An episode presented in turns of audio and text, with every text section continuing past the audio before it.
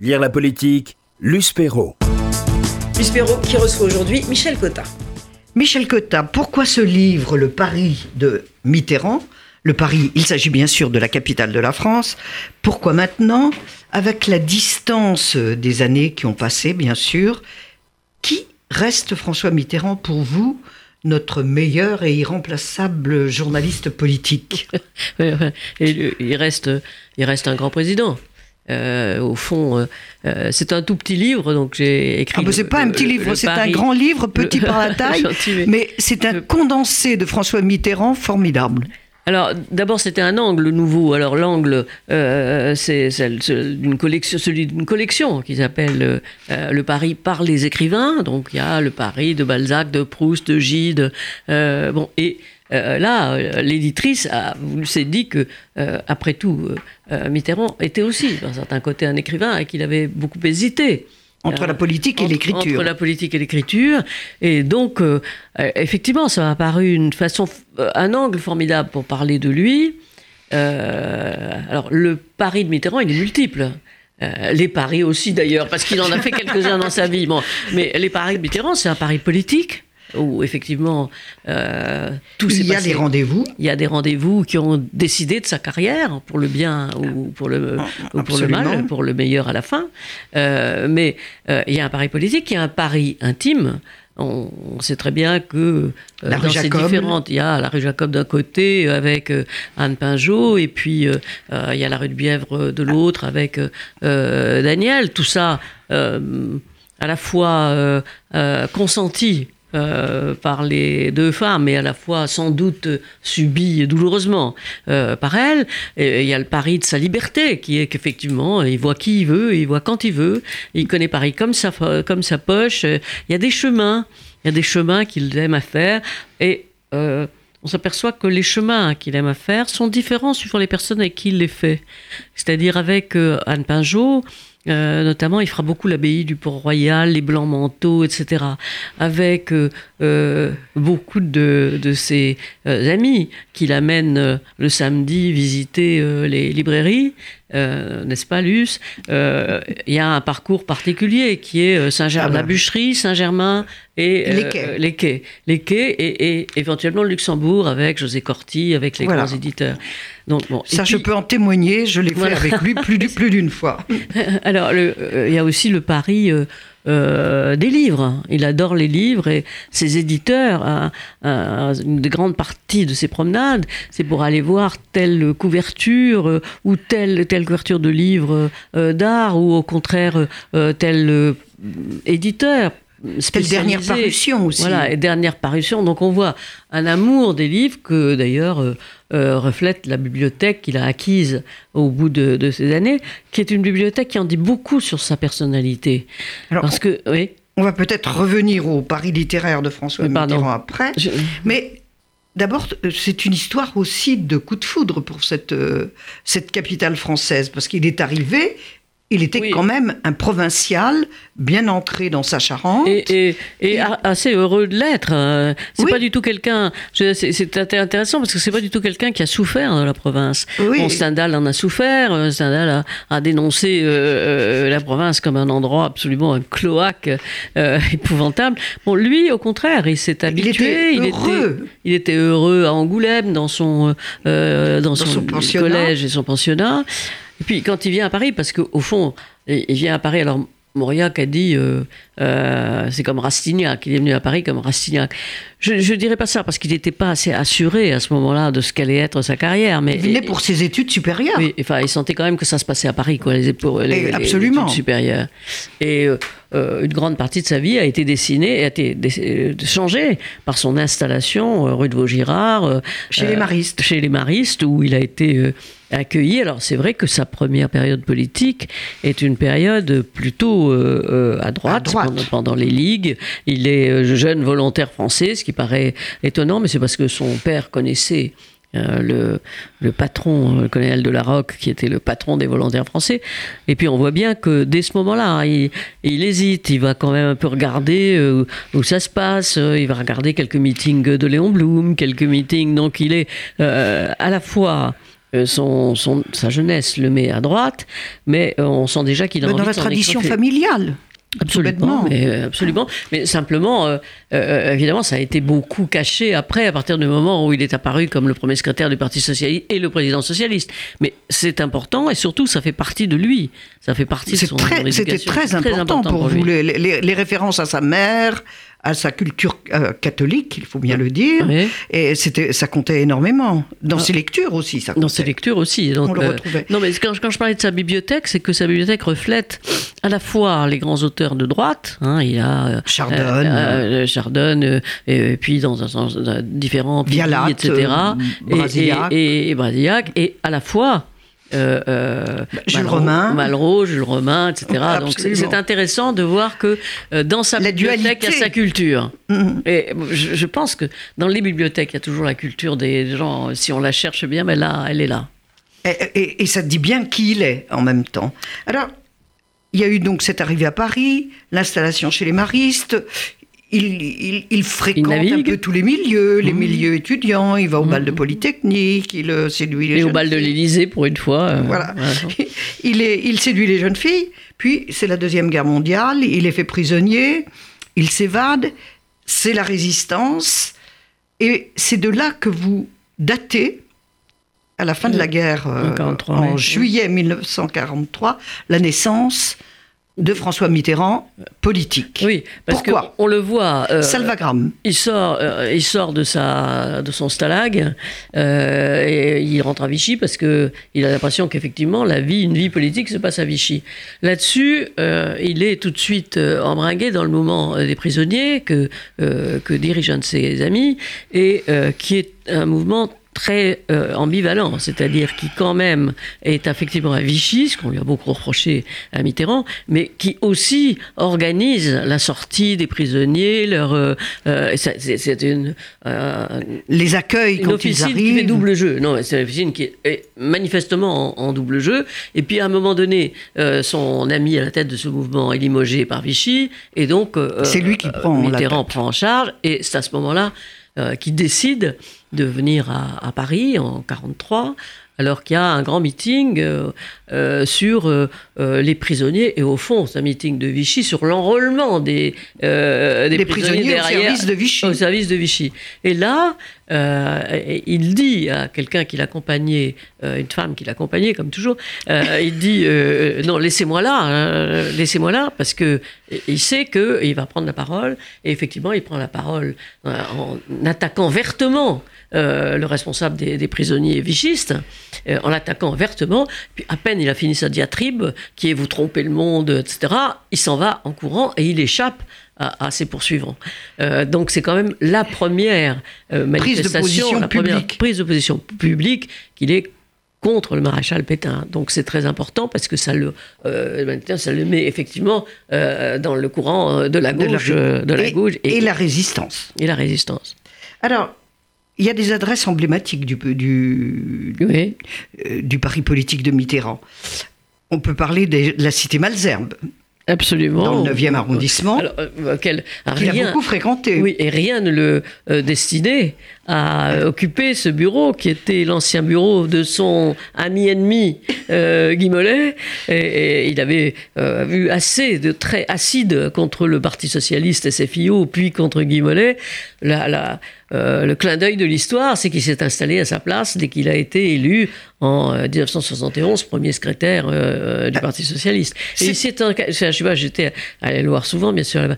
Il s'y était installé à la fois avec un mélange, je trouvais ça très vieillot, très, il fallait grimper un petit escalier, tout ça, Oui, c'est- bon, et un mélange de satisfaction en se disant quand même, les socialistes maintenant, c'est moi. Après, il y a eu la place du Palais Bourbon. Oui, euh, euh, le, le siège donc du Parti Le siège du Parti socialiste C'était a un siège très, euh, très sympathique sur plusieurs étages, beaucoup plus petit que euh, celui qui avait été choisi après rue de Solferino, mais dans lequel il trônait là au, au dernier Au étage. dernier étage, mais comme par- même chez lui, il était. Il était au dernier étage, il, avait, il devait avoir l'impression de surveiller tout le monde parce qu'il était en haut. C'était C'était la vigie. et alors, c'était un, un tout petit siège dans lequel les gens avaient pas tellement de place, dans lequel il y avait ces, ces lieutenants Oui. immédiats. Et, euh, Mais quel point d'observation par, rap- par rapport aux allées et venues et aux, euh, et aux- oui, enfin, et aux rencontres en à, fait- à l'Assemblée Oui, qui était en c'est face. En effet, là qu'il a, euh, euh, qu'il a d'abord il a été, il a inauguré ce parti, inauguré ce siège avec un, un grand plaisir. Et puis il s'était mis effectivement au centre, au centre de la décision politique, parce qu'il n'y a pas seulement l'Assemblée nationale qui est toute près, mais il y a aussi Matignon, il y a aussi tous les ministères. Et là, au fond, c'était un, Et le Sénat n'était pas si loin non un plus. parcours obligé. et l'Élysée était juste en face. voilà. Donc, la place du Palais Bourbon, puis c'était vraiment devenu trop petit, donc il y a eu Solferino. Solferino qui a qui, qui l'a vraiment Ah choisi, euh, Ouais, qui installé, un- avec son- et qui est un peu, le- qui est vraiment le symbole du, grand, du, du PS triomphant. En installant son bureau, qui d'ailleurs n'a pas changé, puisqu'on y trouve toujours les mêmes, euh, les mêmes fauteuils euh, occupés euh, par Jean-Christophe Cambadélis, par, enfin, par tous ceux qui Hollande et lui ont succédé. Oui, je pense à Jean-Christophe parce que c'était un, un des derniers à Solferino. Depuis, le Parti Socialiste a changé, a changé de siège. C'est vrai que c'était aussi. bon. Au fond, on garde un souvenir de la rue de Solferino parce qu'il y avait des conférences de presse tout le temps, il y avait une cour, euh, une salle de réunion, et les journalistes étaient carrément campés dans la cour. Ah, absolument, oui. Euh, et euh, c'était. moi, j'ai le souvenir évidemment de, de, de 81 et de l'élection de 81 où donc il était en. Il était euh, dans la Nièvre euh, lorsque il a appris les résultats, euh, enfin, et il est revenu à Nice, euh, revenu à Paris euh, par la, la route sous une pluie battante, et il est arrivé Il droit tombait des halbardes. droit au Parti socialiste. Et là, je dois dire que le- la réception a été incroyable. Extraordinaire. Tout le monde euh, s'entageait- s'en- s'en- se mettait dans les couloirs, dans les petits euh, réduits, c'était bourré. Et euh, euh, il est arrivé avec une espèce de naturel, un, un espèce de naturel euh, complet, comme si toute sa vie il avait été président de la. République. Alors, quelle histoire Alors, Solferino, mais alors qui dit aussi Paris politique? Il y a le Paris des restaurants politiques où les hommes politiques se croisent, euh, se euh, rencontrent. oui, avec des, euh, avec des variations aussi. Avec des que- variations. Alors, ra- racontez-nous oui. ce- cet Euh, itinéraire-là aussi. Euh, c'est intéressant. Était, la brasserie Lip a été, euh, Ça n'est plus, mais a été pendant, le- pendant longtemps, euh, pendant la quatrième et euh, les deux tiers de la cinquième, euh, le bistrot politique de Paris où tout le monde. D'ailleurs, moi, je me rappelle quand j'étais jeune journaliste, quand il arrivait quelque chose, quand il se passait quelque chose le matin. Euh, J'allais chez Lip euh, comme on allait à l'Assemblée nationale. C'était beaucoup plus facile pour voir les gens. Et puis en 68, euh, Mitterrand a donc été pris euh, dans les combats et dans les débats de 1968. Il était lui-même très très réticent à voir les jeunes réclamer le pouvoir, etc. Bien qu'il ait qualifié mai 68 de grand monôme. Au, début, mais enfin, début, après, après oui. euh, il avait à définir sa position Bien par sûr. rapport aux jeunes.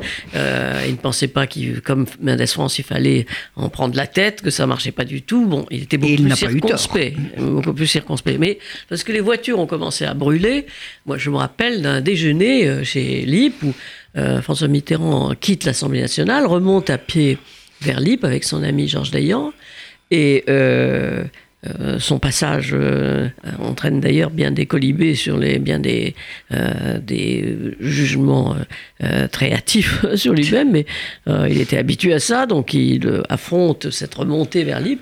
Et quand il arrive chez Lip, le président, de, le directeur de Lip qui s'appelait René Caz, qui était très gentil avec lui tout le temps parce que c'était son client, un de ses clients préférés. Il l'apostrophe. L'apostrophe, elle lui dit Ah non, ça, monsieur Mitterrand, non, ça, c'est pas possible. Alors Mitterrand se demandait ce qui n'était pas possible. Et il lui dit Non, ça, brûler des voitures.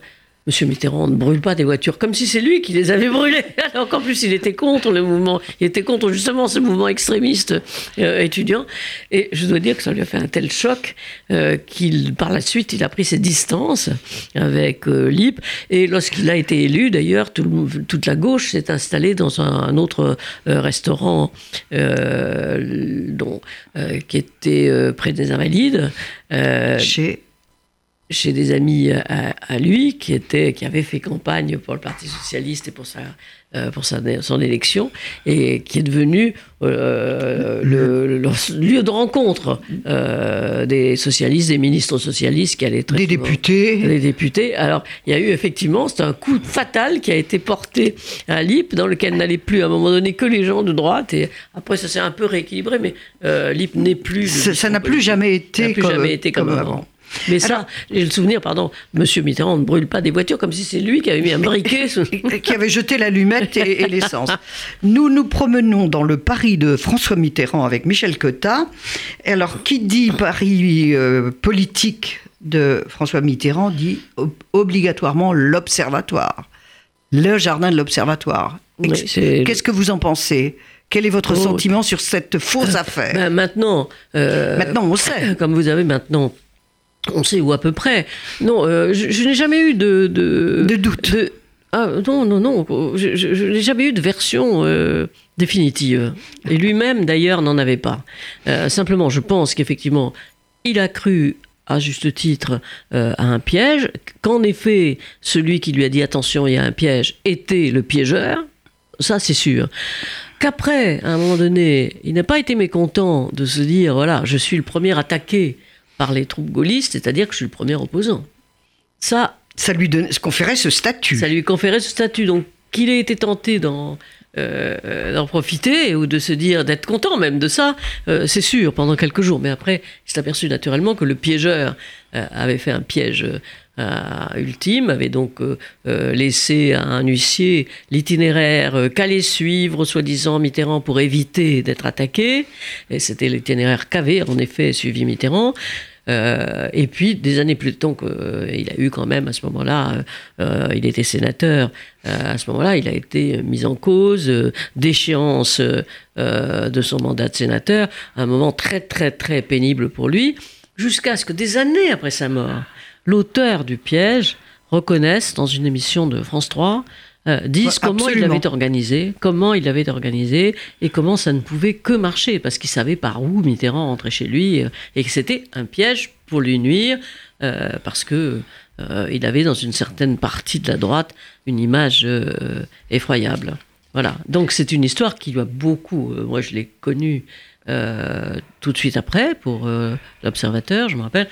C'est quelque chose qui l'a beaucoup déstabilisé, auquel il a beaucoup pensé par la suite, et il s'est beaucoup reproché d'avoir été à la fois trop léger. Et à partir de là, on a l'impression que la moindre de ses actions était réfléchie, et Oui. euh, beaucoup plus que l'avait été cette affaire de C'est l'Observateur. pour ça qu'il était devenu, c'est comme ça qu'il est devenu le Sphinx. voilà. on le Après, il ne disait plus.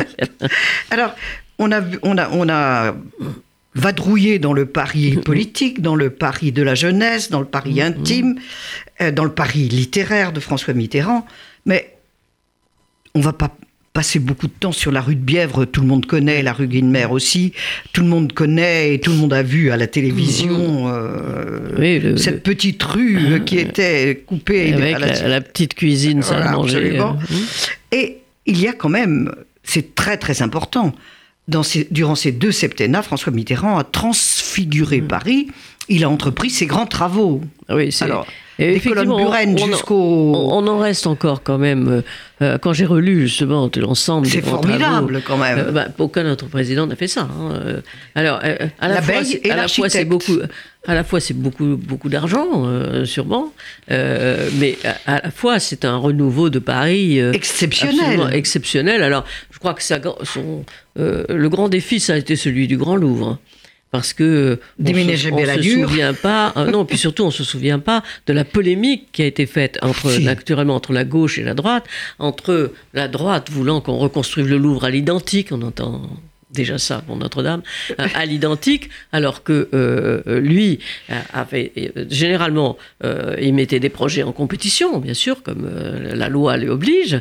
Euh, il y avait un appel d'offres, puis un jury choisissait les finalistes à cet euh, appel d'offres.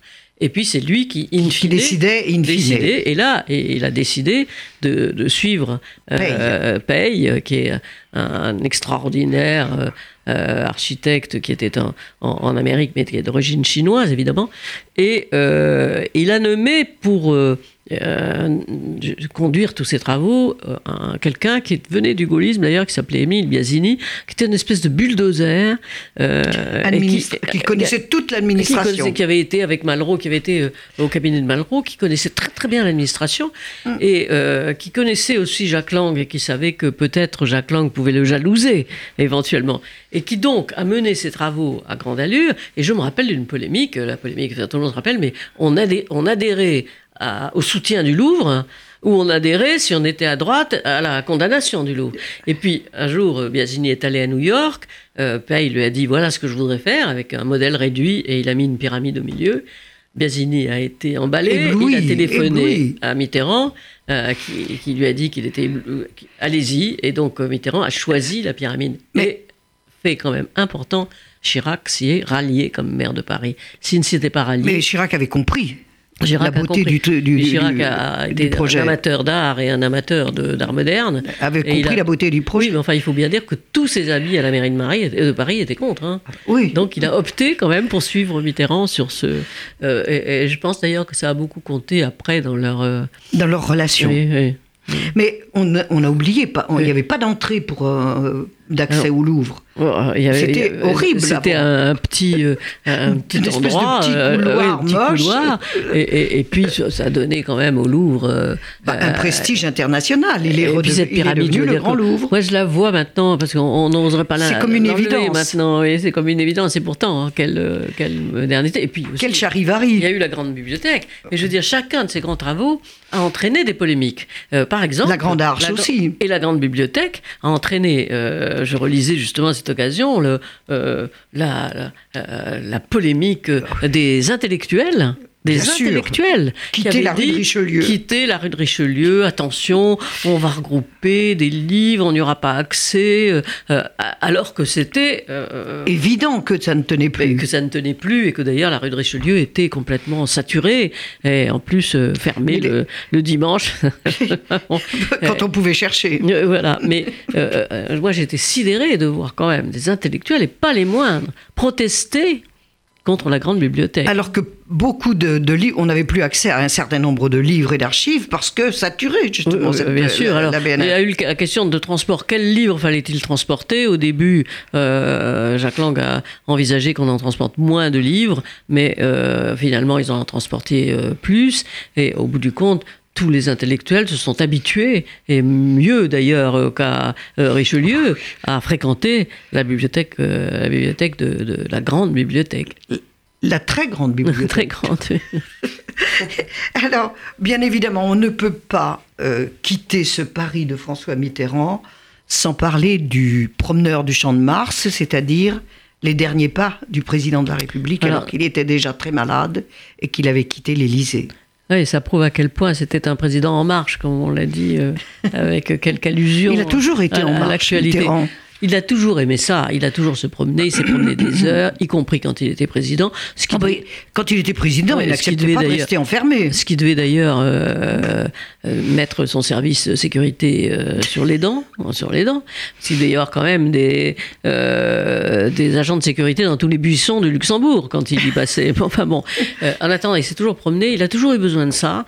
Lorsqu'il était à Château-Chinon, euh, il faisait sans arrêt avec les journalistes le tour de Château-Chinon qui prenait 2-3 heures de route. Et là, euh, même très malade, il se promenait au bras de son médecin. Il se promenait au bras de son médecin, au bras euh, de Georges-Marc Bernamou, mmh. qui a, a, écrit un livre là-dessus. Et il s'est promené jusqu'au bout, même lorsqu'il ne pouvait plus. Et je pense même que s'il avait pris, choisi cet appartement euh, pour finir sa vie, euh, c'est que le Champ de Mars était tout près. C'était Le Paris de François Mitterrand, édité aux éditions Alexandrine. Michel Cotta nous y a promené tout au long de cette interview. C'est un livre à lire pour redécouvrir celui qui fut un des grands bâtisseurs de, dans Paris, le dernier président qui a transformé notre capitale. Et, euh, et, et aussi un écrivain. Un écrivain et un homme politique vraiment exemplaire. Je crois que Ouais. tout le monde essaie de l'égaler. Exemplaire, ouais, c'est ça, exemplaire, je ne sais pas, mais inégalé peut-être. Inégalé- Tout le monde essaie de l'égaler. Difficilement. Exemplaire n'est pas angélique tout de même. Merci Michel Cotta. Le Paris de François Mitterrand. Non, le Paris de Mitterrand. C'est aux éditions Alexandrine.